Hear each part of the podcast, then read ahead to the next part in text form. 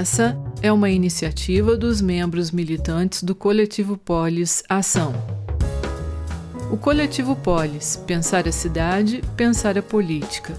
O Coletivo Polis é um movimento social suprapartidário com o propósito de debater, propor e agir em prol do aprimoramento das políticas públicas e da prática política no cotidiano, em âmbito local, com dimensão regional, estadual, nacional e mesmo global.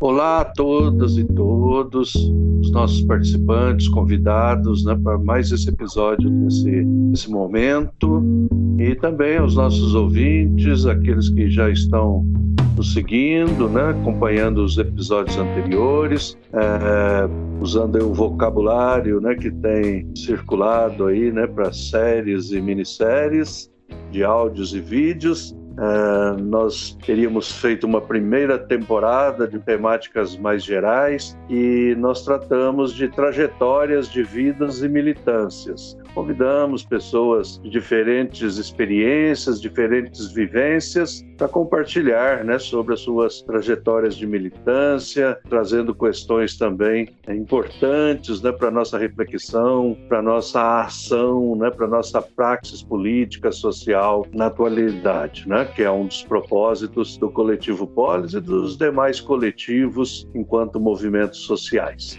E iniciamos uma segunda temporada. Este será o segundo episódio da segunda temporada, tratando de um tema que provavelmente ainda seja retomado no próximo ou até mais programas, e já fizemos um, né, o anterior, que é essa polêmica questão, difícil decisão, que envolve muitos fatores, aspectos muito complexos, né, muitos envolvidos, que é a questão do retorno presencial às aulas nos diferentes níveis de ensino. É, e é sempre bom frisar que quando nós falamos retorno, estamos falando exatamente do retorno presencial, o que significa que, ao contrário do que parte da mídia, parte das redes sociais, parte da própria opinião pública às vezes manifestou, a educação nunca parou, ah, os professores nunca pararam, as escolas, as atividades escolares, os especialistas da educação, a gestão, ela nunca parou. Todo esse período de pandemia, esses dois anos, os trabalhos estão ocorrendo e pode-se dizer, né, sobretudo no caso dos educadores, né, provavelmente até trabalhando mais, porque tivemos né, que aprender, dominar novas tecnologias, usar recursos próprios, superar as dificuldades e prepararmos aulas gravadas, envios de materiais, né? Que se o, se o ensino à distância, chamado EAD, já vinha sendo uma realidade em vários níveis, né? e inclusive defendida muitas vezes por uma economia de mercado que via o ensino à distância uma forma mais barata de oferecer serviço, portanto, talvez né, com as demandas né, que o ensino à distância pode apresentar. E, de repente, se foi forçado né, a todos nós termos que nos adequar ao ensino à distância e a realidade mostra que ele funcionou. Claro que limites, dificuldades para pais, mães, familiares, alunas, alunos, crianças, jovens,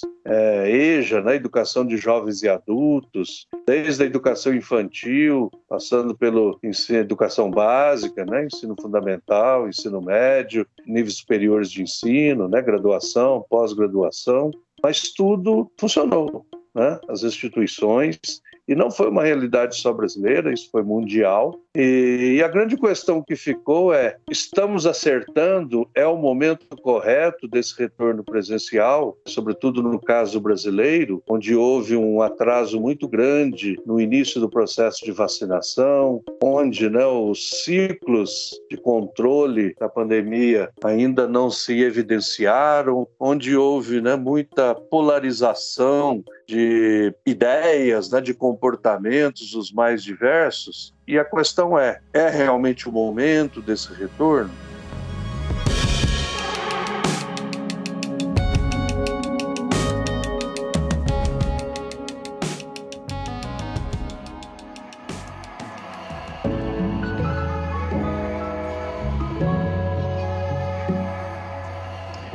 Estamos aqui também, além de mim, professor Gerson, educador, aposentado pela educação pública, ensino médio, porém atuando no ensino superior e na minha instituição ainda permaneceremos é, na modalidade remota, ao que tudo indica, até o final desse semestre. Né? Se pensa em retorno para o semestre seguinte. Temos aqui a nossa membro né, da, da equipe de articulação do coletivo Polis e que vem coordenando, né, dirigindo aqui também a, os Poliscasts, que é a professora Juliana Araújo, que está vivendo, inclusive, essa experiência experiência do retorno, né? ela que atua na educação infantil com os pequenininhos, também já retornou à sua unidade de ensino e poderá também compartilhar conosco um pouco as suas impressões. O professor Hudson Vilas Boas, que tem uma ampla experiência, uma ampla atuação na educação, em várias instâncias também, é, na área de ciências sociais, né, sociologia, outras disciplinas humanas, né,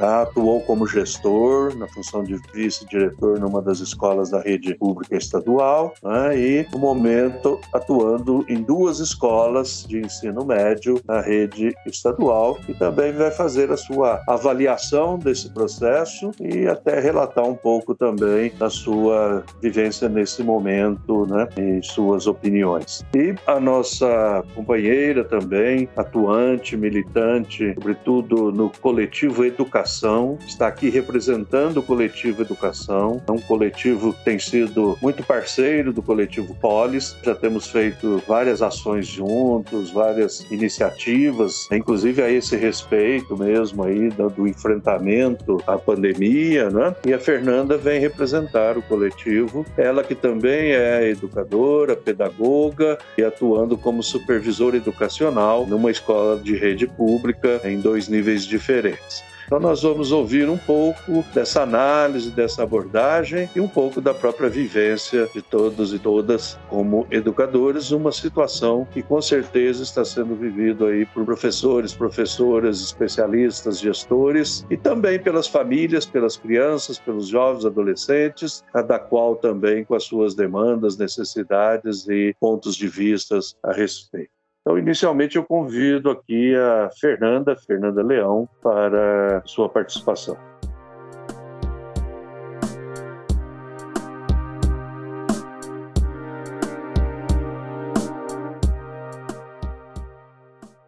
Bom, muito obrigada pelo convite. É muito bacana estar aqui fazendo essa parceria, né, em nome do Coletivo Educação de Poços de Caldas e espero que a gente ainda possa fazer muitas outras. Como o Gerson falou, nós voltamos, né, já presencialmente. No município nós fizemos um escalonamento, então no dia 2 de agosto voltaram as séries dos alunos mais velhos, que na minha escola era do nono ano ano, na parte da manhã, e na parte da tarde do quinto ano. E aí, passados 15 dias, no dia 16 de agosto, voltaram os oitavos anos de manhã e os quartos à tarde. E essa volta segue todo o protocolo, claro. Então, são poucos alunos por sala. Cada sala tem no máximo 12 alunos. Então, não puderam voltar todos os alunos, né, por conta do distanciamento que tem que ser mantido de um metro e meio. E nem realmente nem todos voltaram, nem nem todos os pais, os responsáveis, autorizaram essa volta.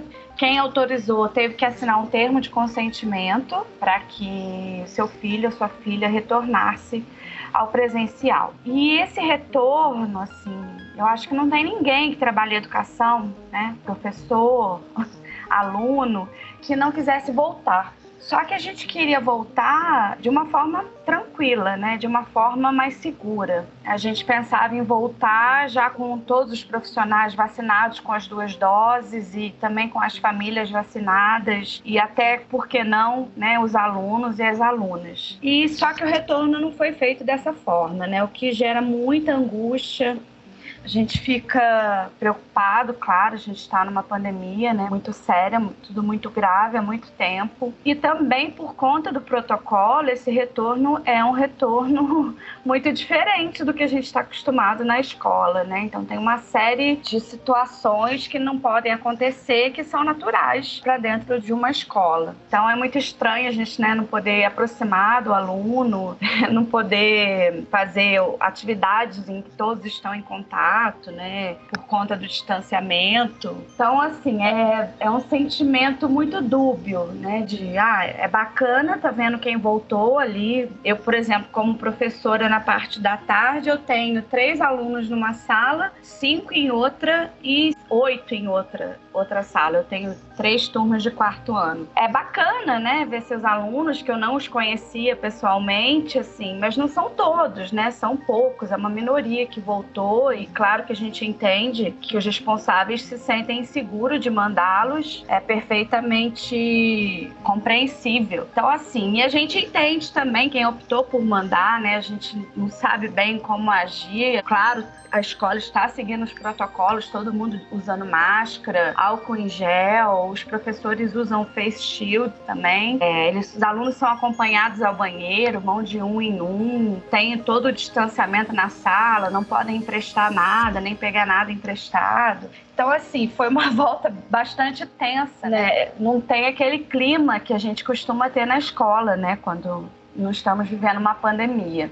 Então, por todos esses motivos, a gente, mesmo querendo voltar muito, pensa que seria muito melhor, né, se, se até a gente tivesse ficado no ensino remoto até o final do ano. E o ano que vem, né, com mais pessoas vacinadas, acredito que com mais segurança a gente pudesse voltar de uma forma um pouco mais tranquila. E assim, a, além da sobrecarga, né, que, que os profissionais têm, porque a gente voltou presencial e a gente continua com remoto, né, porque a gente tem mais alunos ainda no ensino remoto do que no presencial. Então a gente está se desdobrando aí, a gente nunca parou de trabalhar, como o Gerson bem falou, né, e a gente trabalhou até muito mais é, durante essa pandemia e sob uma tensão, sob uma pressão muito grande e por tudo que a gente está vivendo, né, que todos estão vivendo. Então, a gente fica numa situação bem complicada, né? De saber que realmente não era o momento ideal para voltar.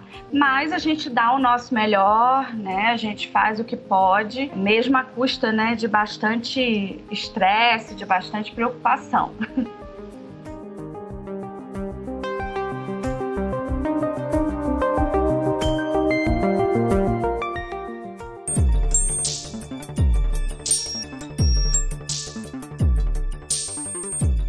bem, muito obrigado, Fernanda, nessa primeira participação.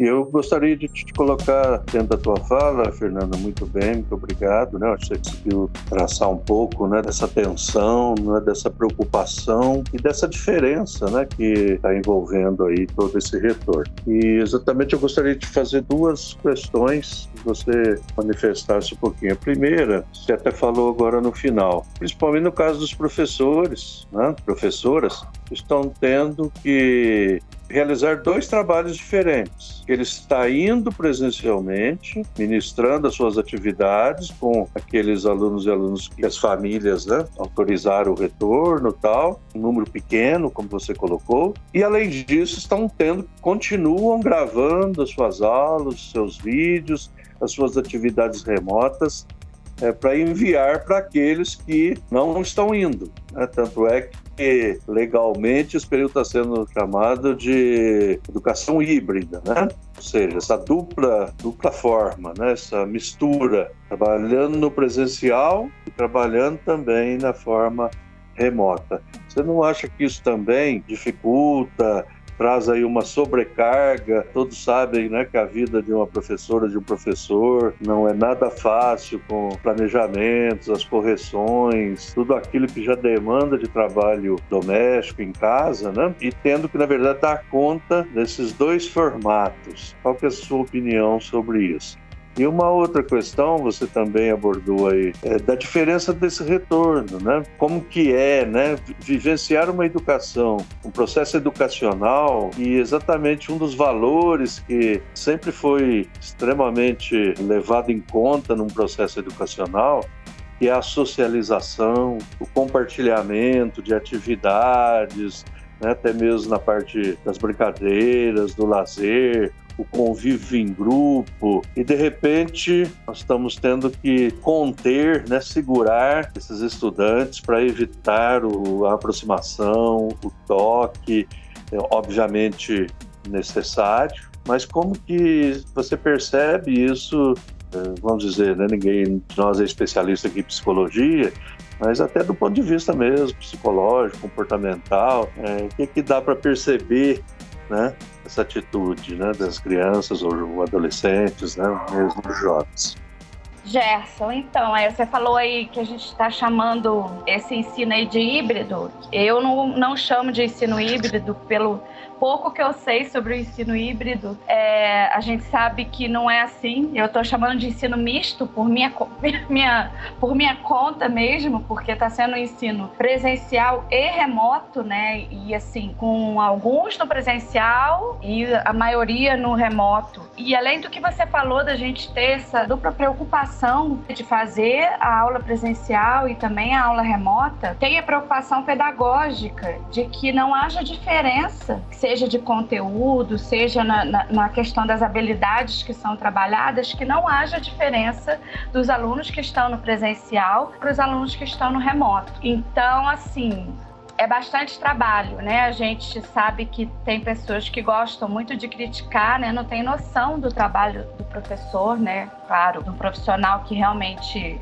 é, leva a sério e, e tem responsabilidade com o seu trabalho, que ainda bem é a maioria, pelo menos a maioria que eu conheço. Então ainda tem essa preocupação de não ficar muito diferente de quem voltou, né? Que não haja aí um abismo que já aconteceu por conta da pandemia, né? Por N motivos, que é, isso não aconteça agora para quem voltou no presencial e quem está no remoto possa estar tá acompanhando mais ou menos é o mesmo conteúdo, trabalhando as mesmas habilidades. É uma preocupação, é uma tensão muito grande. Essa semana eu conversei com algumas colegas e alguns colegas e tá todo mundo com o mesmo sentimento. E sobre o que você falou, né, que eu comentei que, que a escola não tá com cara de escola. E realmente não, não tem socialização, não tem compartilhamento, que são essenciais, né, para um convívio escolar, pelo que a gente entende como educação escolar. E é tão interessante que eu achei, porque eu dou aula no quarto ano,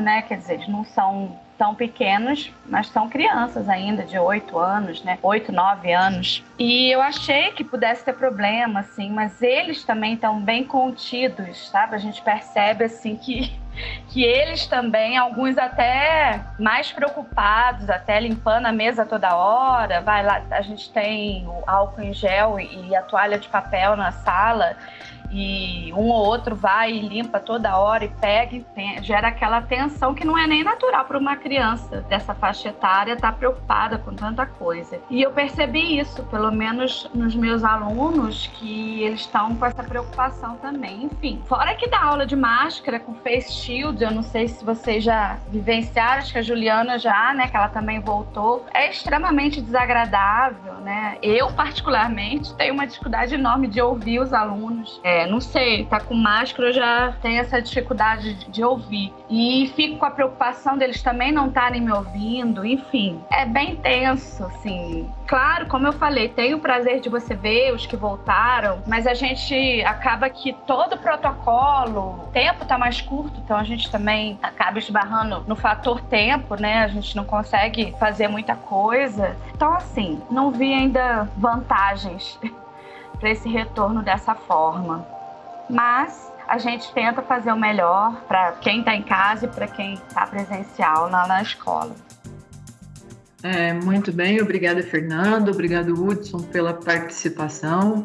Em nome do Coletivo Polis, da equipe Poliscast, eu agradeço vocês. vou assim me solidarizar e concordar com a fala da Fernanda, porque não é a escola que a gente queria voltar, não é a escola ideal, né? A escola, por mais tumultuada que seja, mas é um lugar de alegria, um lugar de juventude, de renovação, onde professores e alunos interagem, é, onde, enfim, né, está ali o ser humano presente, socializando.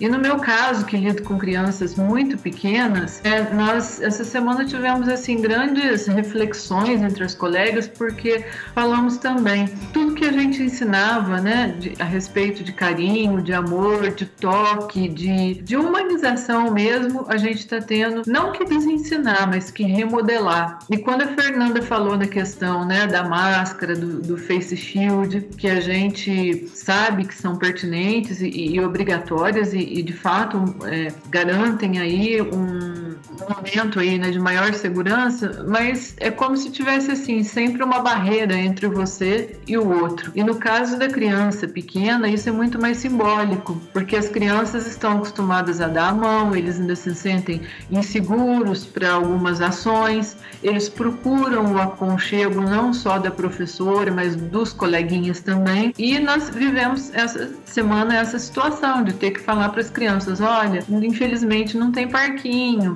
infelizmente as brincadeiras agora tem que ser à distância, não pode compartilhar o brinquedo, é, não pode dar a mão para a professora, não pode dar o beijinho na hora de ir embora, tudo à distância, vai sentar para se alimentar, mantendo a distância protocolar. Então, assim, meu questionamento até para o Hudson, que é um, um professor né, de sociologia, como é que você enxerga isso, Hudson? Como é que você assim imagina essa geração, os impactos que vão ter para essa geração que está crescendo aí né, na pandemia? Porque a gente sabe que o mundo não é mais o mesmo, as famílias não são mais as mesmas, isso é uma tendência natural, mas o mundo pós-pandemia vai trazer também uma escola pós-pandemia. E a gente já está vendo isso daí, que é uma, uma mudança, ficou um ambiente extremamente estranho a todos nós, mas que todos nós também estamos abertos e todos os professores no Brasil sempre dão o seu melhor, sempre procuram se inovar, mesmo diante das dificuldades de trabalho, sempre estão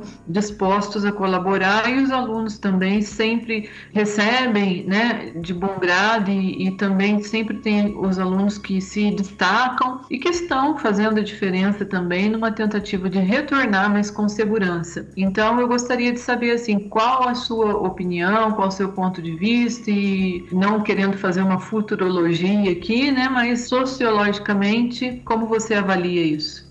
Olá, Juliana. Olá, Gerson. Olá, Fernanda. Prazer, né, estar tá aqui, poder debater, né, a gente conversar um pouquinho, né, esse bate-papo, na verdade, sobre educação em tempos de pandemia, né. Assim, gostei muito aí do relato da Fernanda, né? A Fernanda também é minha companheira de coletivo educação, né? O coletivo educação tem desde o início da pandemia, né, desde o início aí das aulas remotas e toda essa questão, né, envolvendo o retorno ou não, o coletivo sempre se posicionou de maneira muito firme aí em defesa da educação como um todo, né, nas suas várias variáveis. Ô, Juliana, o que eu acredito é o seguinte, até eu estava vendo uma matéria na Folha de São Paulo, e isso na semana passada, que a falta de socialização ela tem comprometido, é, já é detectável, por exemplo, na questão da fala das crianças, né? na primeira infância, primeira, segunda infância. E, inclusive, naquelas crianças né, que nasceram aí ao longo da pandemia, estão crescendo, né? Elas têm ali um atraso na fala. Por quê? Por conta justamente da convivência social. Vamos lembrar que as crianças também elas vão cada vez mais cedo para as escolas, né? Diferentemente da minha geração, por exemplo, onde o meu primeiro contato com a escola foi aos seis anos de idade. Então as crianças vão cada vez mais cedo para a escola e a falta da escola tem influenciado, né? Obviamente a escola é um lugar de socialização, tem influenciado, por exemplo, no desenvolvimento da fala. Tem algumas crianças ali até os três anos de idade, né, que já tinham ali, né, algumas. Uh, eu também não sou pedagogo nem psicólogo, né, então vou usar aqui um termo bem leigo. Dominavam algumas frases ou sentenças, né, é, notou-se também ao longo da pandemia, justamente por conta do isolamento social, uma certa regressão. Psicólogos né, envolvidos, psicólogos, pedagogos ouvidos ali pela matéria, é, eles eram unânimes ali em afirmar que esse atraso, essa perda, ela é momentânea, né? Que na medida em que a criança for se desenvolvendo, volta o processo de socialização e não é nada que comprometa, né? O desenvolvimento cognitivo ou algo assim é, da criança. Mas cai muito da pergunta que você me fez, né? Porque como vai ser o mundo pós-pandemia, né? Ou como vai ser, melhor dizendo aí, a escola pós-pandemia, que é o nosso tema aqui, né? Educação pós-pandemia. É, com certeza nós vamos ter que viver com a pandemia aí durante algum tempo. Vamos viver com as sequelas dela, inclusive sequelas emocionais, psicológicas. Vai ser muito complicado tanto para nós professores quanto para os é, estudantes, né, na medida em que realmente houver um retorno. Que é como a Fernanda disse, né, você também deve estar vivenciando isso, Juliana. A adesão dos estudantes para o retorno presencial tem sido baixa, não tem sido algo ainda muito grande. Agora, em algum momento vai acabar esse ensino híbrido, a gente imagina, que é chamado de híbrido. Também concordo totalmente com a Fernanda quando ela disse que no, no, o híbrido é apenas o nome colocado, que é um nome totalmente. É, um, é um nome errôneo, né? É errado, está equivocado esse nome. Que na verdade é, é isso, bem como a Fernanda colocou, é um misto, né? Está acontecendo. Mas, no, em algum determinado momento, quando isso terminar, com certeza nós vamos presenciar melhor aí essas sequelas, né, psicológicas, emocionais, e até a gente se adaptar àquilo que será o novo normal. Por outro lado, também há o receio, né, que as redes de ensino elas se aproveitem justamente das experiências agora ao longo da pandemia. Vamos lembrar que houveram algumas experiências que foram mais exitosas, outras menos exitosas, né? Eu vou falar pelos professores do Estado, acredito que seja muito parecido também com o que aconteceu com os professores do, da rede municipal, pelo que eu converso com vários colegas que trabalham na rede municipal, mas nós, professores, nós criamos do dia para a noite um modelo de educação que até então não existia. Essa é a pura verdade. Remoto, com todas as dificuldades.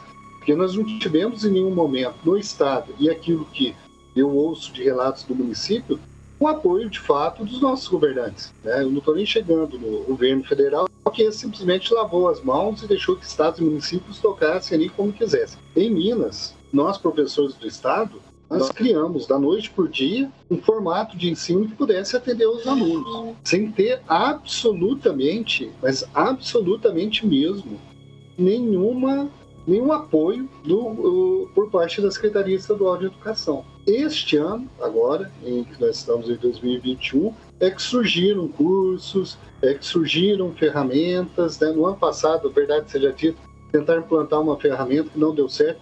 Até entendo, de certa forma, né? nós estamos dentro de um contexto de pandemia onde tudo tem que ser feito uma hora para outra, mas Aí a única coisa que o governo do estado tentou fazer, né, foi uma ferramenta que é a conexão escola e criar os PETs de uma qualidade horrível, os primeiros que vieram e depois foram melhorando.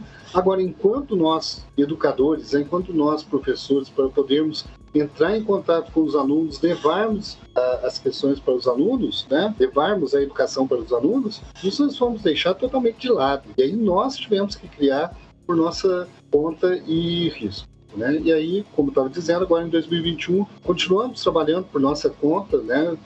como era basicamente ao longo de 2020, com a diferença que aí apareceram alguns cursos e algumas ferramentas diferentes, mas uma iniciativa ainda muito tímida perto de todo o contexto que nós estamos vivendo. Só voltando, né, então, para poder encerrar essa minha primeira participação aqui, acredito que nós vamos lidar muito tempo, sim, afirmando aquilo que eu falei, que eu já disse, vamos lidar durante muito tempo sim com uh, sequelas psicológicas, uh, sequelas emocionais dessa pandemia. Vamos lembrar que muitos dos nossos estudantes ou muitos professores foram acometidos pela Covid, alguns perderam entes queridos ou amigos, pessoas próximas. Particularmente, uma das escolas que eu trabalho, tenho um, uma colega, uma companheira de profissão que tanto ela quanto o companheiro tiveram, né, o marido dela tiveram Covid e eu sinto que é, é nítido nela, transparece, ela demonstra isso e ela diz mesmo com todas as letras que ela está muito receosa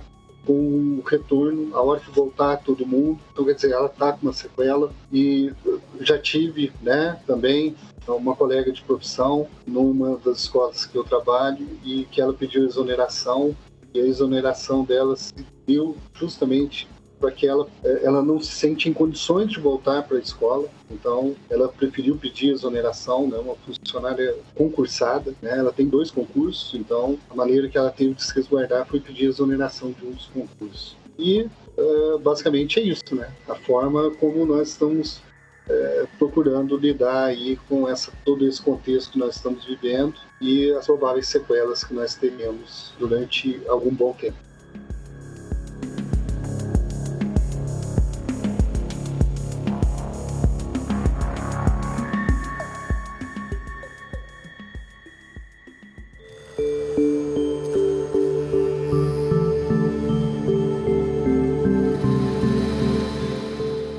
Muito obrigado, professor Juliano, professor Hudson. Professor Hudson, Logo na primeira semana que houve o retorno parcial aqui em Poços de Caldas, eu pelo menos vi quatro notícias que circularam né, na mídia de que de casos, né, seja de professor ou de aluno, né, que testou positivo e nesses casos tiveram que imediatamente suspender as aulas por mais 15 dias, né, é, não totalmente, né, as escolas não, é onde eu vi não pararam totalmente, mas as turmas com as quais aquele docente ou aquele aluno venha ter tido contato tiveram que novamente suspender.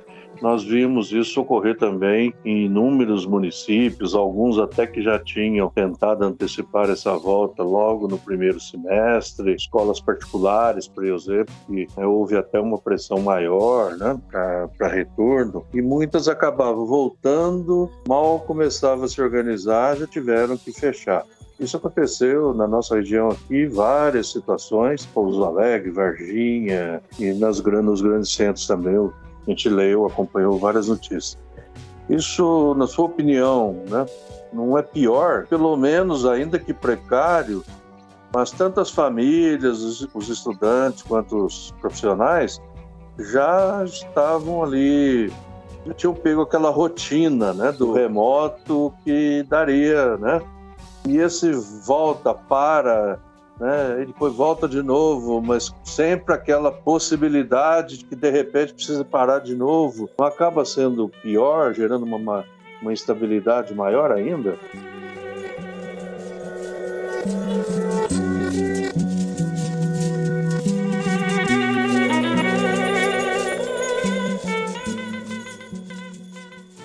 Gerson, é, que ocorre é o seguinte: esse até é um fato que nós levantamos na rede estadual. Você tocou num ponto que é realmente é um ponto de preocupação. Bem ou mal, ao longo desse ensino remoto, nós criamos um vínculo com os alunos. Né? Um, quer dizer, a gente nada substitui o vínculo na sala de aula, nada disso que eu estou querendo dizer aqui. Mas criamos um vínculo com os alunos, né? É, no sentido de conversar com eles todas as semanas, de procurar entender as dificuldades, né? de dar um espaço para eles. Né? Uh, os professores, no geral, têm feito isso, a gente tem ouvido muitos relatos nesse sentido. Com essa forma, esse retorno, da forma como está sendo dada, né, no Estado, inclusive está com um protocolo para o retorno, né, não um protocolo sanitário, acho que o protocolo sanitário é muito parecido com o do município mas o protocolo que eu digo de retorno. Né? Nós trabalhamos uma semana presencial, depois uma semana no remoto, né, atendendo os alunos pelos meios que nós já estávamos aí até as aulas presenciais voltarem, e depois volta de novo a aula presencial. Então, é, no estado tem sido uma semana de aula presencial, uma semana inteiramente remoto, e assim vai. Né, um pouco diferente do município. O risco que a gente está correndo agora, nesse momento, é que nessa semana que nós estivermos no presencial, aquele aluno né, que optar, porque é facultativo, o aluno que optar é, não participar das aulas presenciais, continuar exclusivamente no ensino remoto, então ele não vai à escola, eu não vou vê-lo e não vou conversar com ele também, porque eu sou um só. Então, no momento que eu estou na escola, eu não posso atender os alunos que estão no ensino remoto. Então, vai haver uma quebra de vínculo, inevitavelmente, tá certo? Vai haver essa quebra, esse diálogo que foi construído, né, a duras penas aí nesse um ano e meio, ele vai ser interrompido. E isso, é, com certeza, vai trazer ainda mais dificuldades para a educação como um todo. Então, eu entendo a necessidade do retorno, né? Mas esse retorno presencial, ele tem que ser dado no momento onde haja segurança. E nós não podemos também simplesmente comparar a profissão professor, alguém que está na escola, né, profissionais da educação, com uma série de outras categorias, como a gente vê aí né, pelas redes sociais. Ah, tal categoria não, não parou, continua trabalhando fora de casa e o professor está trabalhando em casa. Isso aí quando ainda dizem que a gente está trabalhando, né? porque muitos aí insistem em dizer que nós, há um ano e meio a gente não estava trabalhando. É, esses são aqueles idiotas que a gente tem que procurar realmente nem levar em consideração. Os que dizem que nós não estávamos trabalhando. Mas a educação, né, quem trabalha dentro da escola sabe que existe uma especificidade. Né? Porque imagina, no estado comum eu tenho uma sala ali com mais de 40 alunos, né? não é nem que é comum, é o corriqueiro, né? é o normal. Imagina ah, se a gente volta no presencial com 40 alunos ali dentro da sala, esses 40 alunos utilizando ônibus, e eu dou aula para eles, dou a primeira aula para aquela turma de 40 e depois eu vou para outra turma de 40. Tem dias que eu dou 10 aulas por dia, então ao longo daquele dia eu teria ali contato com praticamente 400 alunos no ambiente fechado, né? Existe a especificidade da educação. Nós não estamos nesse momento, né? Vamos dizer a verdade, voltando é, poucos alunos, né? E de forma ali de rodízio dos alunos tal, mas ainda assim é um risco, né? Que a gente corre tá certo? Pelas características da escola, por tudo isso. A escola brasileira, a gente tem que lembrar que ela não é como as escolas que a gente vê nos filmes, né, norte-americanos ou nos filmes europeus. Né? Aquelas escolas enormes, espaçosas, grandes, com armários, cada aluno tem o seu armário individual. Elas não são nada disso, né? Elas são escolas típicas de um país subdesenvolvido, tá certo? Então, nós não temos estrutura física para poder pensar realmente um retorno em massa para as escolas ainda nesse momento.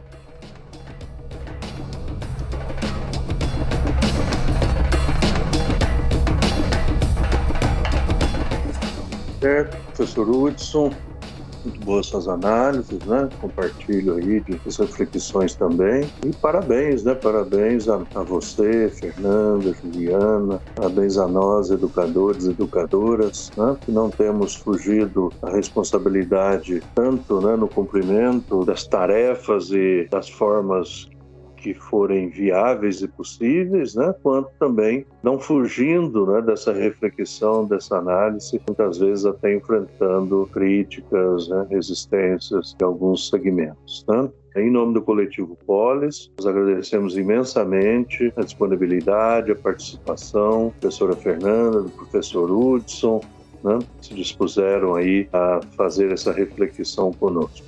Retorno aqui à professora Juliana, as suas considerações finais e como é, responsável, uma das responsáveis aqui pela edição e pela pauta do programa para fazer aí o, o fechamento de mais esse episódio.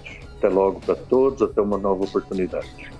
É, eu agradeço a Fernanda, ao Hudson, ao Coletivo Educação e também a todos os professores e professoras na pessoa de vocês dois que participaram conosco aqui, trouxeram aí, né, a sua opinião, as suas angústias, mas também um certo otimismo, né? O simples fato de lutar pela educação já demonstra que temos muito otimismo da parte de vocês. Voltaremos nesse assunto, com certeza. O podcast não parou por aqui com essa, esse assunto. Acredito que até o, o, fim desse ano nós ainda faremos outros episódios com essa temática e estamos aqui sempre abertos para receber os amigos, militantes, simpatizantes de outros coletivos também.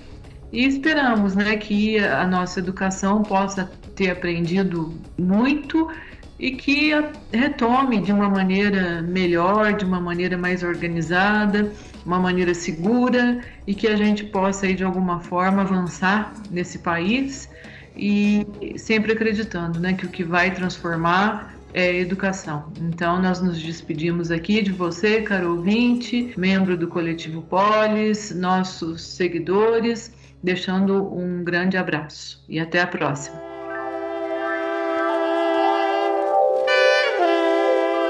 Obrigado, ouvinte.